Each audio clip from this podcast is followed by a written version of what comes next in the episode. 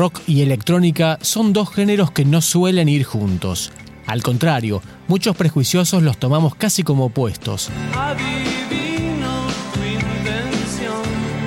Sin embargo, este libro resalta justamente esos aspectos más electrónicos de Gustavo Cerati, un género en el que fue sumergiéndose, con Plan B, con Ocio, con Rocken, pero también con Rex Mix y Zona de Promesas, en la época de Soda, en las bandas sonoras de las películas, entremezclándose en las canciones de Bocanada o directamente en el disco Reversiones. Hola, gracias por estar acá. Soy Diego y el invitado de hoy es Gito Minore, con quien vamos a conversar sobre la geometría de una flor en este nuevo episodio de Escuchando Libros, el podcast de rock.com.ar.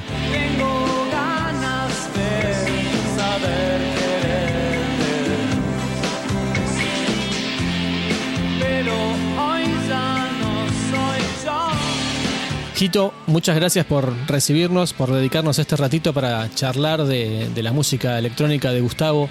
Y la primera pregunta que te voy a hacer es justamente, ¿por qué un libro de Cerati y su aspecto más electrónico? Bueno, eh, en principio yo tenía mucho deseo de escribir un libro sobre Gustavo Cerati. Eh, tiene que ver un poco con mi biografía, con, digamos, con, mi, experiencia de vida. Eh, Soda Stereo fue la primera banda que yo fui a ver en vivo cuando era muy chico, que tenía 12 eh, años, fui a verlo en San Bernardo, y como que a partir de ahí eh, se me despertó la faceta artística en mi vida. O sea, hasta ese momento yo como que, bueno, venía, eh, sabía que iba a empezar la secundaria, sabía como que tenía un interés para seguir una carrera universitaria después y demás, pero cuando apareció Cerati, Soda Estéreo, ¿no? En ese momento no era Cerati, era Soda Estéreo. Claro fue un boom, fue un, parteaguas. Y a partir de ese día. ¿En qué año, ¿De qué año estamos, estamos hablando? Hablando del 89, cuando presentaron Doble Vida. 89. Y fue: Yo quiero ser un cantante, quiero ser guitarrista, quiero escribir canciones. Y la, idea, bueno, quería ser Cerati, obviamente, ¿no? Era como mi ídolo, modelo. Claro. Y obviamente que la primera etapa de, de, de, de mi búsqueda fue tratar de hacer cosas muy similares, o sea, empecé a estudiar guitarra, a estudiar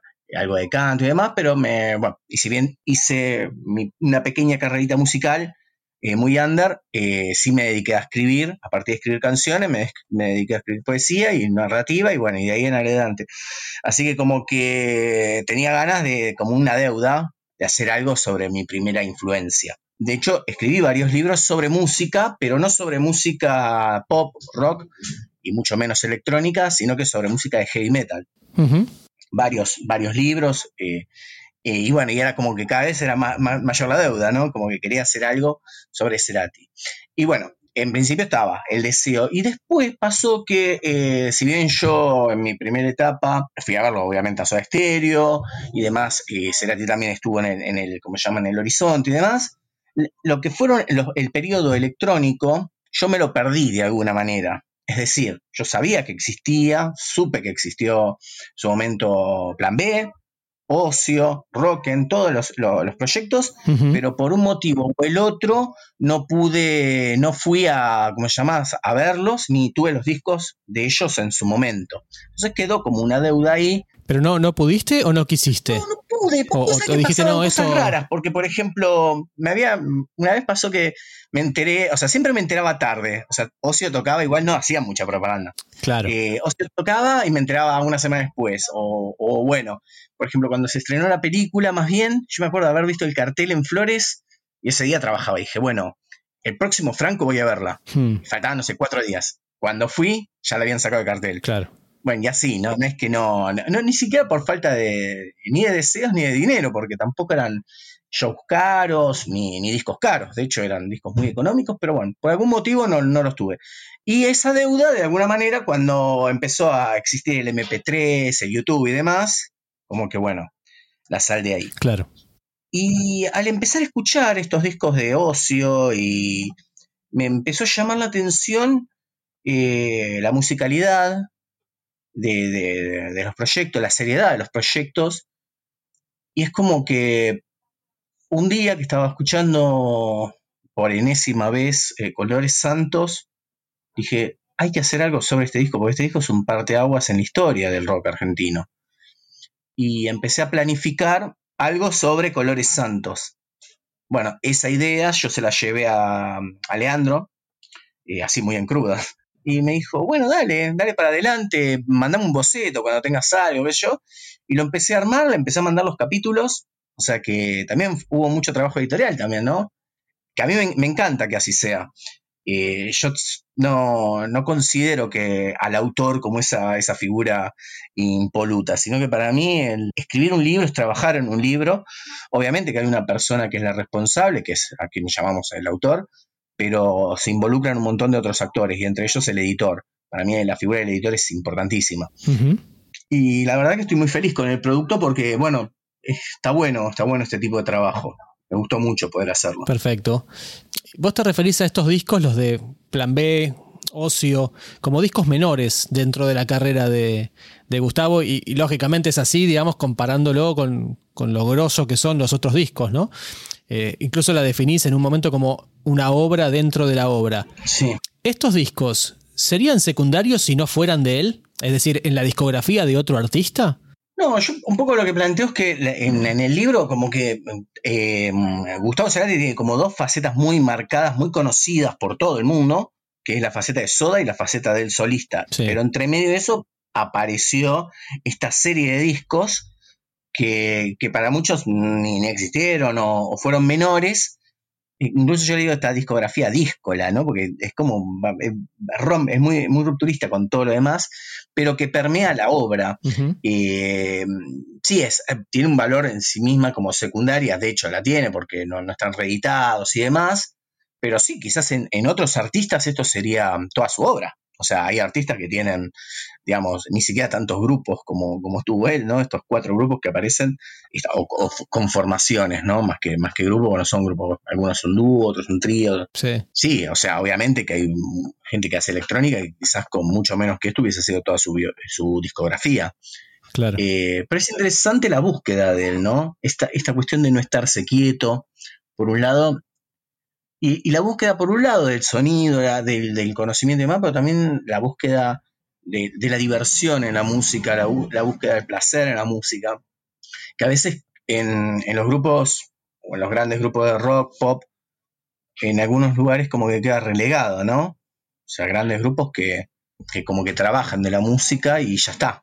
Claro. Acá, si bien Gustavo Cerati era, era definitivamente una estrella de rock, con todo lo que eso implicaba, incluso siendo él reconociéndose en ese lugar, ¿no?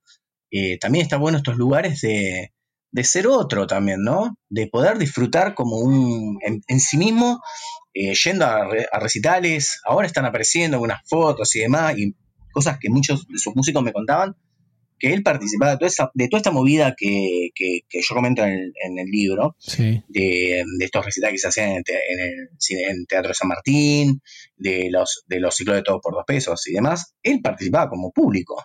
O sea, iba a ver a lo, que estaba haciendo Gustavo Lamas, iba a ver lo que estaba haciendo Estupendo, iba a ver lo que estaba haendo Leandro Fresco, Echeto, y a partir de ahí se involucraba, o sea, desde un lugar noble, ¿no? O sea, no, no desde, no decir, bueno, a ver qué hay nuevo, lo me lo voy a traer para mí, no, sino que él iba porque le gustaba, porque disfrutaba de eso, y a su vez, bueno, eso permeaba su obra, primero haciendo los, estos, eh, los trabajos que hizo, y después eso mismo, obviamente, que tenía una correspondencia con la obra con la obra discográfica más conocida, digamos.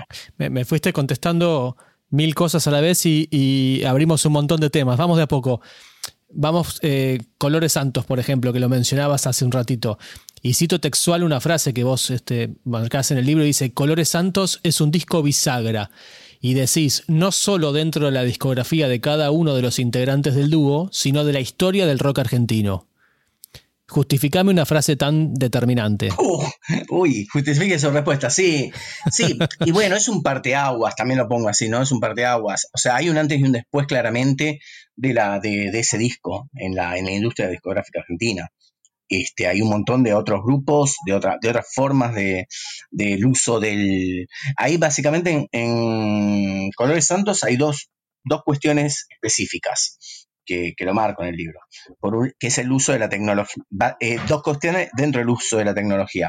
Una es eh, la del uso de samplers y de, máquinas de ritmo, de sintetizadores. Si bien sintetizadores ya se venían usando, de hecho Soda lo venía usando, tema del sample, el tema del MPC 60, es como que está muy, muy claro ahí, ¿no? Que después lo empiezan a usar otros grupos, ¿no? En la historia de, digamos, del rock y demás. Y la otra, que es sumamente interesante, importante, es el uso del, del estudio de grabación como un instrumento en sí mismo, que también ellos lo usan y hay un cambio, hay un recambio, o sea, la música de los años 90 es sumamente diferente de la de los años 80 en la Argentina, y bueno, y todas estas, estas cuestiones que, estaban separadas se empiezan a, juntar, ¿no? Los grupos de rock mismo, y en los grupos, y en otros grupos nuevos que van saliendo. Y justamente te, quería preguntar cómo, cómo, imaginabas vos esos ensayos, esas sesiones que, desembocaron en Colores Santos. Horas y horas, supongo, trabajando en el estudio de Gustavo como un momento de mucha, de, mucha, mm, este, ¿cómo decirlo? un momento de mucha conexión, que ellos mismos lo dicen, ¿no? De mucho, de muchos dos cabezas que piensan como una, ¿no? Eso, eso es algo mágico, eh, eso está muy bueno que, bueno, acá me corro un poco de Cerati de Melero, lo hablo desde un lugar mío como artista, muchas veces me ha pasado, no muchas, algunas pocas veces me ha pasado, de tener eh, grupos o amigos con quienes escribía y, se da esta, cuando se da esta mímesis es genial porque es como que son dos en uno y ahí, está ese, pensamiento eh, esa, ese pensamiento se, se, transmite por la mirada, ¿no? Si vos ves incluso el video que haciendo colores santos hay un poco de eso, ellos como, como se miran te das cuenta la, la, conexión que había, la comunión de almas que había por eso salió la, obra maravillosa que salió, porque era, estaban ahí internados en esa, en esa, mm, en, esa cápsula musical que atravesaría todos los sentidos y los sentimientos, me imagino también. Que después, bueno, obviamente eso, esas cosas también no duran mucho porque se terminan. A, eso iba. aparte que cada uno tenía su carrera. Tal cual. Pero a eso iba. Esa tanta creatividad, tanta química, digamos, entre, entre Gustavo y Melero, ¿Puso en riesgo en algún momento la continuidad de Soda, te parece? ¿O, la supuesta pelea, digamos, o, la, separación entre ellos salvó a Gustavo de, tener que elegir? No sé, bien, no se sabe bien qué pasó ahí. En realidad nadie termina diciendo qué pasó ahí. hubo un corte, eso fue maravilloso, fue bueno cuando duró, digamos, estuvo bueno que así haya sido. De hecho, los fans agradecidos porque dejaron, como digo, uno de los discos para mí transversales de la historia del rock. Pero bueno, eh, él tenía un compromiso con la banda y un compromiso muy, muy serio y lo siguió y él tenía un compromiso, y digo, él, digo, Daniel Melero tenía un compromiso con, consigo mismo, con, con, su carrera y cada uno siguió por su lado. Estuvo buenísimo lo que hicieron juntos. Eh, no se sabe por qué se, se, desgastó esa situación. Ellos mismos dicen una frase que está buena que dice, dejamos de querer encontrarnos. O sea, y es eso, ¿no? Cuando dos personas dejan de querer encontrarse, ya está es como que ya no, no, hay, no hay nada más. Sí, yo creo que en ese momento se, le habrá jugado todo, porque por un lado, eh, bueno, la banda, él lo dijo, muchas oportunidades. La separación de su Stereo para Gustavo Cerati, él lo vivió de una manera traumática. Está, está explicitado en un montón de reportajes donde él habla de una separación como de un divorcio. divorcio, claro. Y de, y de, sí, la palabra que usa es divorcio, y está bien usada porque en realidad es un contrato eh, con un montón, con dos personas más o con un montón de otra gente, porque también no, eran tres nada más, sino toda la, la troupe de gente con la que estaba, con la que, de la que él tenía responsabilidad, ¿no? Era una parte de, la responsabilidad y era una mochila muy pesada, me imagino.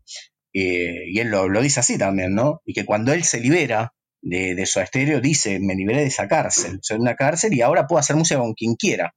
Y es ahí donde empiezan a florecer los proyectos, ¿no? Toca con Flavio Cheto, por un lado, pero también toca con los dos ex de Police, este, toca con Charlie, con Fito, con, con quien venga, digamos, con, estuvo en Sui Generis, eh, con el regreso de Sui Generis en Boca, eh, grabó infinidad de cosas en ese primer momento que se separa con Soda, así que creo que sí, que había, eh, por un lado, esta, esa limitación de tener que responder a, una suerte de contrato ¿no? con, con los otros eh, con los otros músicos. Claro.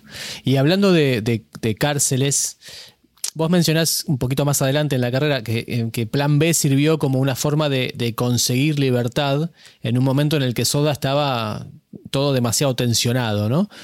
¿En qué te parece que se nota esa libertad? Y en principio él, bueno, él ya estaba viviendo en otro país y armó algo en, otro país. Y bueno, la libertad de él en lo musical es que vos fíjate que se, se deshace por un tiempo de la guitarra y del canto, que es, digamos, son sus dos marcas de origen y de la, y la composición poética. Pero toda la demás, todo lo que es la composición incluso la composición poética se va a ver, se va a, encontrar en, esta composición de las jams que hacen con plan, con plan B, ¿no? Hay mucho de. hay otra forma de creación. Y creo que bueno, se fue por ese lado. Se fue por el lado de, dejarse llevar por los sonidos, por, por armar cosas con máquinas, por armar cosas con sintetizadores, por otra forma de componer, otra forma de crear, otra forma de, de, formar parte de algo, ¿no? Porque en el otro estaba muy marcada la presencia de Gustavo Cerati. Sí. Y acá no se llama Gustavo Cerati, se llama Plan B y no los y incluso las propagandas decían, vos sabés quiénes somos, o sea que no, como que no usaban ninguna. no, apelaban a la marca Cerati para traer claro, no apelaban a eso, como que nada, me voy a juntar a tocar con unos, con unos muchachos que, que conocí, que suena bárbaro. O sea, como si fuera ese el planteo, ¿no? Y, el que no conozca la historia, de, no, sepa quiénes son los integrantes y, que escuche Plan B y, conozca Sueño Estéreo, por ejemplo, ¿podría identificarlo como que es la obra del mismo artista? ¿Hay rasgos en común o, es otra cosa totalmente Y hay un corte bastante, o sea, sí, hay rasgos en común, hay rasgos en común para el que la conoce, pero quizás sí, uno podría decir ese disco, vos me decís que viene de, qué sé yo, de, de otro país, bueno, de hecho viene de otro país, pero a ver si viene de Dinamarca. Sí. Y yo te creo. Porque también hay una, hay también una cuestión ahí con el tema de no, de no, de no cantar y no cantar en, obviamente no, de la marca del castellano en sí misma. Eh, la música electrónica se puede hacer, o sea, ese tipo de música lo puedes hacer en cualquier parte del mundo. Y creo que también ahí hay otro tipo de libertad. él, decía en un momento también y esto bueno, ya es una especulación mía, él decía que, bueno, que ahora la música había, como que se había roto un poco la, hegemonía de que la música venía de Estados Unidos o Inglaterra, digamos, sino que empezaban a aparecer músicos de otras regiones eh, también muy importantes, de Islandia, de Canadá, de Australia. Y él decía, ¿por qué no podrían venir de Argentina, también, no? Claro. Y yo creo que ahí estaba la apuesta también, en no cantar, en, no cantar, de hecho, en no cantar en castellano, esto ya lo especulo yo, ¿eh? no, no, no, está, no lo saqué de ningún lado, pero bueno, considerando esas, esas premisas, decir, bueno, quizás, ¿por qué no alargarse a, a poder ser escuchado en todo el mundo? Algo que sería buenísimo, ¿no? Y de hecho, algo de eso hubo, porque él, él estuvo muy vinculado a, a Westchester Garland, el, digamos, el grupo, la agrupación alemana que tocó acá con él. De hecho, creo que era el único que lo conocía ese grupo. y, y, los periodistas medio que se reían de esa época y decían, bueno, este es el, cumpleaños de Gustavo Cerati. O sea, mm. se trajo un, sorpresa y media, decían, que ya no se usaba, ya no se conoce más. Sorpresa y media hecho para él, ¿no? Donde él era estaba ahí escuchando una banda que no conocía a nadie, o que por lo menos el gran público no lo conocía. Y bueno, y de hecho él graba, después él se va con, los alemanes, graba en Alemania, hay grabaciones de los músicos estos que, participaron con él, que salieron allá, y bueno, puede ser que también esté esa, esa posibilidad, ¿eh? y totalmente válida.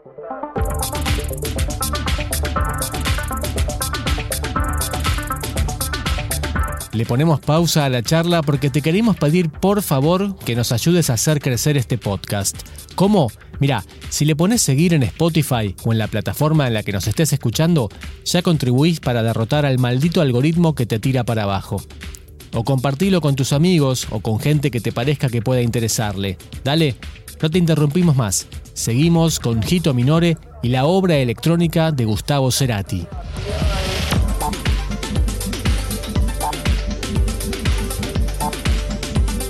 A mí me, impresiona mucho la...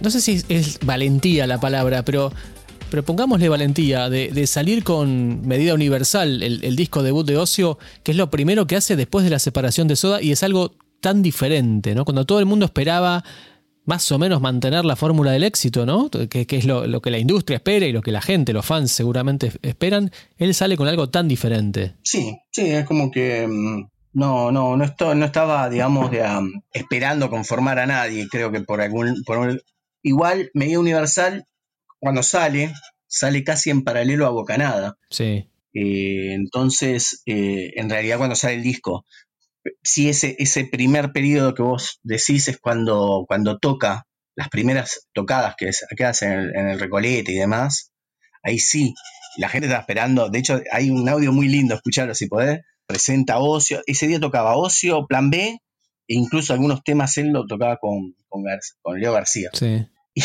Y, se escucha que en un momento le gritan, dale, viste, tocate, dice, toca la perilla, dale, toca la perillita, dale, tocate el tema de soda, o sea, le gritan así, ¿no? Como diciendo esto, como que la gente no entendía nada. Está bueno porque el audio es un audio muy malo, para escucharlo así a nivel sonido, pero está bueno para escuchar el fenómeno social, digamos, ¿no? Lo que estaba pasando entre la gente que no entendía una goma, lo que, estaba pasando. Igual hace un tema en ese disco, en esa movida hace creo que Sweet Saumerio. Claro, pero ni siquiera es un, super hit, digamos. O sea, no, no, no, sí, no, no, en, algún punto, este, quizás la gente esperaba que, él hiciera soda sin los otros dos, ¿no? Que, que, él se llevara el sonido, se apropiara de ese sonido y siguiera en lo mismo en, su faceta solista. Y incluso en aquel momento se lo calificaba casi como, como un capricho de él, ¿no? De, de, ir por ese lado y no me importa nada. Este, y en algún punto, digo, me, me pregunto si si no es una actitud medio elitista, medio snob de dejar de lado esa masividad por algo tan de nicho. No, no sé si fue por ese lado. Yo creo que él, él quiso, va, y esto es bueno, la opinión mía, pero yo creo que, que él tenía ganas de ir por otros caminos y también tenía ganas de experimentar musicalmente y fue por ese lado. Sí, se, lo, se le dijeron cosas así como que era elitista, como que era frívolo. Incluso hay que, por eso yo lo, lo, en, un momento lo planteo también, visto en la época, ¿no? Pensar que esto sale en el 97, 98, o sea, 98, 99, eh, y todo el periodo de esta música electrónica es del 97 al 2003, pleno, plena debacle, pleno quilombo 2001, cuando todos los grupos, cuando el rock, o este rock que algunos consideran, le pusieron etiquetas horribles como rock chabón, rock callejero, rock eh, eh, maceta, rolinga, lo que sea, tenían, eh, de alguna manera capitalizaron ese, estallido, ¿no? Y, hicieron el éxito con ese estallido también. Él iba por otro lado. Sí, que estamos, que estamos hablando de, digamos, de tres acordes, letras hiper callejeras con, con situaciones cotidianas de barrio y él se va a máquinas, a, cosas electrónicas enchufables, ¿no? Y, sin letra. Eh, sí, igual eh, yo a mí, a mí mismo quizás me, sorprendió al conocer los orígenes de los músicos que estaban con él. Bueno, él, con él ya estaba, él ya había, había tenido un crecimiento súper importante. Eh, si bien es un hijo de la clase media, digamos, no es un chico pobre ni nada que se le parezca, tampoco era un rico, digamos, tampoco era de una clase alta, pero, pero los demás músicos que estaban con él, no, no sé si, digamos, no venían de, no provenían eh, de, de, clases acomodadas, incluso muchos eran, no eran tampoco de capital, eran de conurbano, de Mar del Plata, viste, de lugares que, que nada, que me parece que la búsqueda también vino, no, no fue tan, tan, tan elitista por ese lado, sino que fue más, era bueno, un deseo de, de hacer algo, algo distinto, una música en ese momento eh, se antojaba nueva, que tampoco era nueva del todo, pero sí la música que se hizo en los noventas, en la Argentina la música electrónica que se hizo en los 90 eh, fue totalmente a pulmón y fue, por eso yo también lo marco, que son los sellos que lo publican, son sellos independientes, gestores independientes, programas de radio independientes, está totalmente alejado del negocio del, del de, digamos, del mainstream. Del mainstream. Incluso se alejaron del negocio de la electrónica, porque ellos estuvieron anterior al negocio de la electrónica. Después explotaron las raves y toda la porquería esa, eh, de, los que ellos incluso renegaron, o sea, no, no, no, no, no, no tuvieron un lugar ahí, no lo quisieron tampoco. Ellos tuvieron, digamos, un lugar más, eh, más experimental de alguna manera, sin ser músicos experimentales, porque él lo, marca también eso. y es interesante también como acá, mm, sí. No, no, decime. No, no, cómo, cómo se da también ese fenómeno, porque también pensá que para hacer música electrónica tenés que tener sobre todo antes de la aparición de, digamos, de los programas del Pro Tool y de, y de los programas estos que son más, eh, más, de, más de PC hogareñas, los sintetizadores valían una fortuna. Encima con un dólar disparadísimo, antes, o sea, cualquier cosa que salía un, huevo, digamos, entonces, y que después se convirtieron en obsoletas eh, al, poco, al muy poco tiempo, ¿no? Una carrera muy, muy feroz de tecnológica que claro, algo salía muy caro y después, después bueno, te lo tiraban por la cabeza. Sí. Eh, Costaba estar al día, digamos, tecnológicamente hablando. Claro, claro, o sea que también era, era algo, es un fenómeno muy interesante el que se da con la, con la electrónica en los 90 en la Argentina.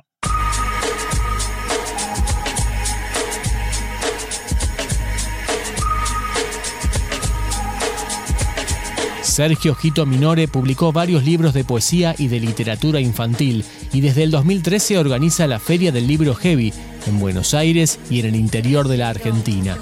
Las mesas redondas, charlas y debates que allí se organizan quedan publicadas luego en la serie de libros Cultura Metálica de Clara Better Ediciones.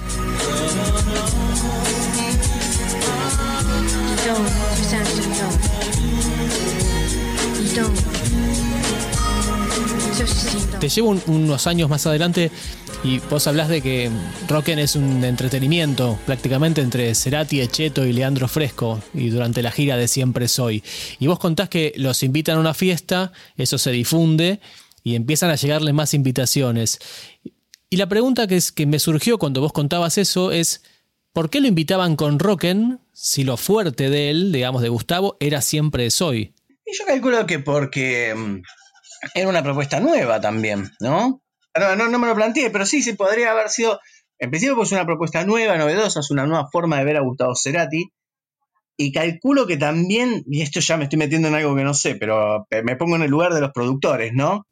Habrán pensado, bueno, quizás son tres músicos nada más y unos aparatos. Es más barato. O sea, no tiene es más barato para claro, no tiene la parafernalia de, digamos, de, un, de más músicos, escenario y demás, ¿no?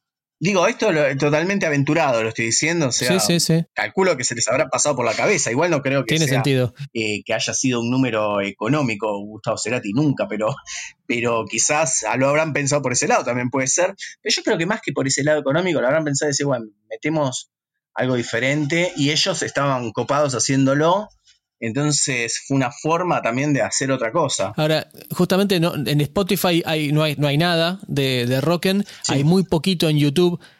¿Cómo sonaba? Y bueno, lo que escuchaste en YouTube, yo lo que escuché lo escuché en YouTube, hay algunas cosas que se, no sé si, si ahora eh, estando, hay cosas que, es, por ejemplo, cuando hacen el Mutec, se ve que es de consola o algo y está muy bueno como está. Está muy bueno el sonido que tiene. O sea, se nota que ellos sonaban bien, pero ellos no, no se consiguen grabaciones oficiales. Tenían pensado hacer un disco, pero nada.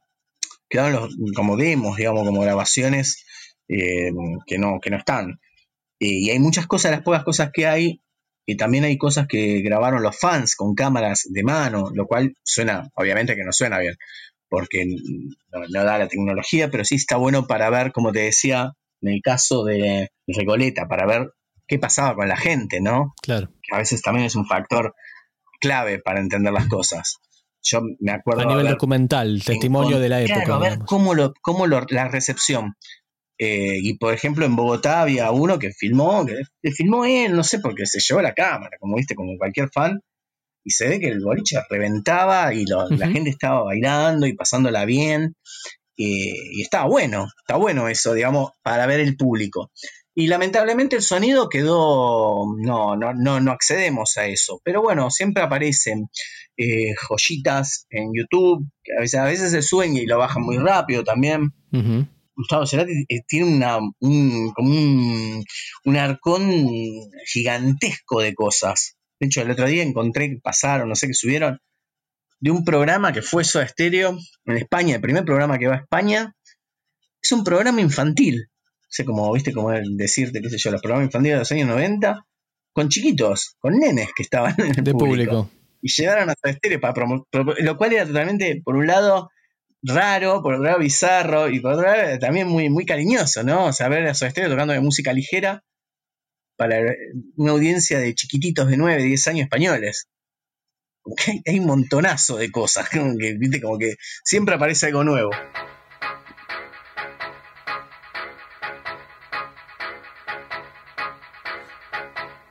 Esto es Escuchando Libros, el podcast de rock.com.ar.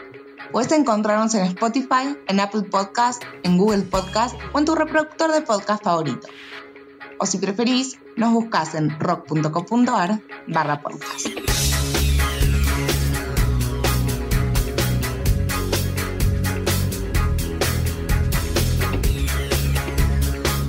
Te cambio de tema. El rock nunca se llevó demasiado bien con la electrónica ni con el concepto de discoteca, ¿no? Se me viene a la, cabeza el momento más tenso, posiblemente que el cruce entre Papo y, DJ Derón en el programa de televisión. Y, sin embargo, Cerati no tuvo ningún prejuicio. Primero en, Rex Mix, después en Zona de Promesas y, directamente después al convertir lo más rockero de siempre soy en un disco directamente de remixes. Sí, no, no, Cerati no tenía ese problema. De hecho, bueno, Soda Stereo no tenía ese problema y la carrera de Soda Stereo fue tan grande, digamos, si la quiere, porque eh, tenían una pata en la discoteca y una pata en los recitales eh, de, digamos, de clubes y demás si vos, por ejemplo, leyendo, releyendo a Fernández Vitar, que es el primero que, escribió algo sobre Soda, y salió, me acuerdo en la época que yo era fan, en el 88, y la lista de los lugares donde él iba, de donde ellos iban, porque era Estéreo en ese momento, ellos tocaban, qué sé yo, en, bocha de lugares del, conurbano, Temperley, Campana, eh, qué sé yo, este, Lanús, Lomas, eh, y, a, su vez también en, en, discotecas, porque en las discotecas también se tocaba. Y, a su vez ellos tenían la idea de que se podía pasar música en las pistas, ¿no? Lo cual era muy interesante, porque no, muchos grupos hicieron. Y bueno, y ellos hicieron, hicieron dos temas remixados, digamos, de los primeros dos discos, eh, sobre de TV y nada, eh, nada personal, que los remixaron y, los empezaron a pasar a discotecas. O sea que hubo un interés eh, deliberado de que, de que sí, de que se pasen discotecas. Vos le dedicás varias páginas a analizar el disco Reversiones de Siempre Soy, justamente. Y pese a que quizá me equivoque y corregime, es un disco medio dejado de lado o, ignorado. ¿Puede en su momento pasó medio, medio raro. Aparte fue un momento medio raro de él, porque como estaba tanto con electrónica y demás, y te vuelvo, vuelvo a poner en contexto. En ese momento, el año que salió ese disco, eh, Siempre Soy y demás, fue el año de la Argentina del Palo el gran grupo en ese momento fue la Versuit Bergarabat, que lo, él lo, nombra, dice, ¿cómo puede ser que, la Versuit tenga cinco eh, una Park y yo solamente uno, ¿no? O sea, un momento que estaban todos con eso, con Capanga, con, con un montón de, de, grupos, y también es un poco, para el público general, es un poco indigerible también, porque son muchas versiones del mismo tema en algunos casos, entonces, bueno, hay que dedicarle un tiempo a de escucha. Claro. O sea, no, es un disco jitero, es un disco doble, largo, que tiene una parte muy experimental, que es la segunda parte. Temas, qué sé yo, que hace Senkin es una locura. Bueno, hay un montón de, versiones que son, son indigeribles a primera, a primera escuchada. y bueno, y qué sé yo, también, viste, qué sé yo, la gente. pero con el tiempo se revalorizó y está revalorizado. Claro. No le pasó Vos fíjate que después, al poco tiempo, sacó, que me acuerdo también, ahora se cumplieron 15 años, ahí vamos. Y tenía temas como eh, Bomba de Tiempo. Claro. Claro, era. Claro, es incomparable uno con el otro, por supuesto. Y bueno, y ahí sí, con ese, digamos, como que reafirmó su, su costado rockero y como que ahí, bueno, explotó 50 mil. O sea, como que cuando quería, digamos, hacer algo más comercial, o, de llegada más masiva. Lo hacía. Lo, hacía, lo lograba y lo hacía bien. Sí, sí. Por eso no es que. También, ah, también por eso él podía haber seguido siempre haciendo eso. Pero, pero bueno, prefería también eh, buscar otros caminos. Y yo creo que ahí está el, valor de un artista, ¿no? Eh, de un artista que, bueno, digo Gustavo Cerati, digo Charlie García también, ¿no? O sea, van buscando otras cosas, se pueden quedar en lo que están. Y, te, y le, cambian, la, le cambian el, eje y el público de alguna manera lo tiene que seguir, o sea, si le gusta. Pero bueno, a veces uno aprende también a escuchar música siguiendo a sus artistas, eh, que también confían en que el público tiene una capacidad de auditiva y de y una sensibilidad eh, afín para poder ser eh, seguidores de ellos, ¿no? Sea, como que apuestan a que, que, son gente que crítica, que va, que quizás le cuesta un poco más o menos aceptar los cambios, pero está bueno, porque le vas, le vas dando, no subestima al público, ¿me entendés? Eso. Claro. Cuando un artista hace siempre el mismo disco, subestima al público, ¿entendés? No es por decir nada, vamos a sacar, salir del rock. Luis Miguel, haciendo siempre lo, cuando le cayeron bien los boleros, seguir con los boleros, es decir, mi público, va, la empresa dice, tu público le gusta bolero, toca bolero. Y no se lo permiten y además porque también es eso, no, no, se, no se permite el riesgo.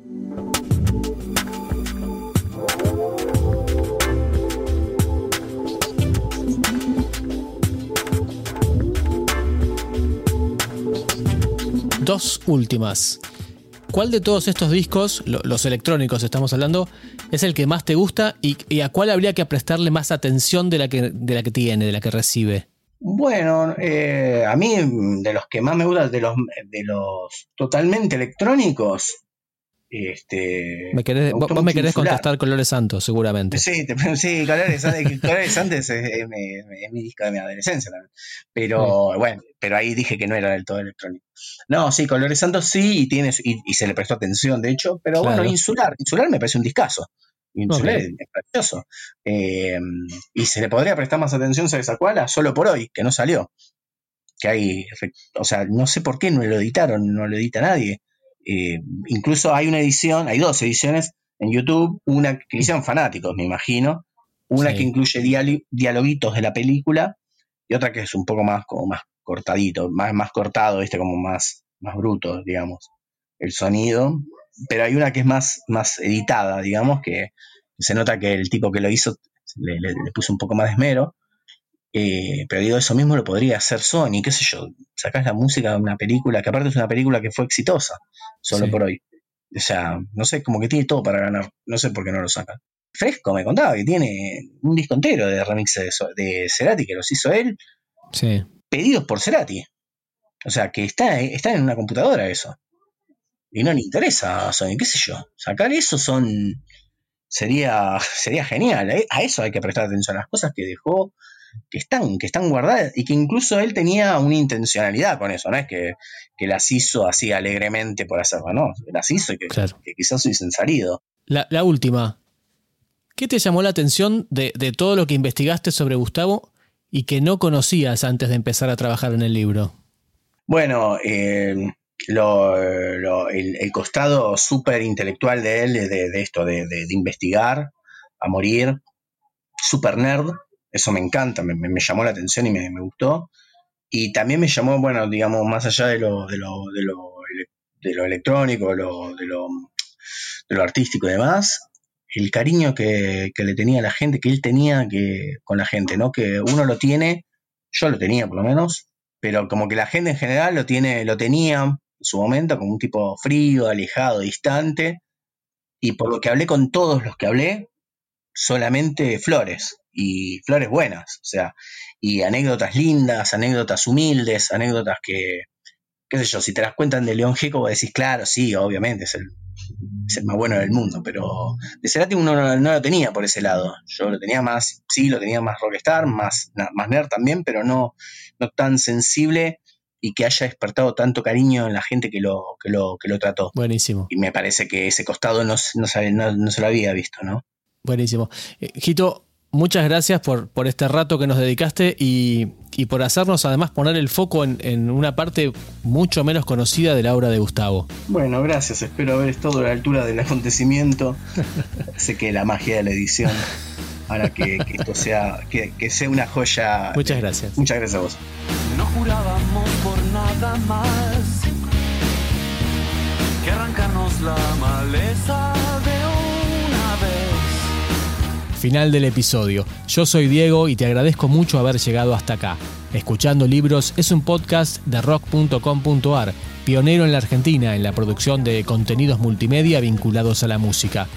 Podés buscarnos en escuchandolibros.com.ar, en Spotify y en todas las plataformas y redes sociales, así nos mantenemos en contacto.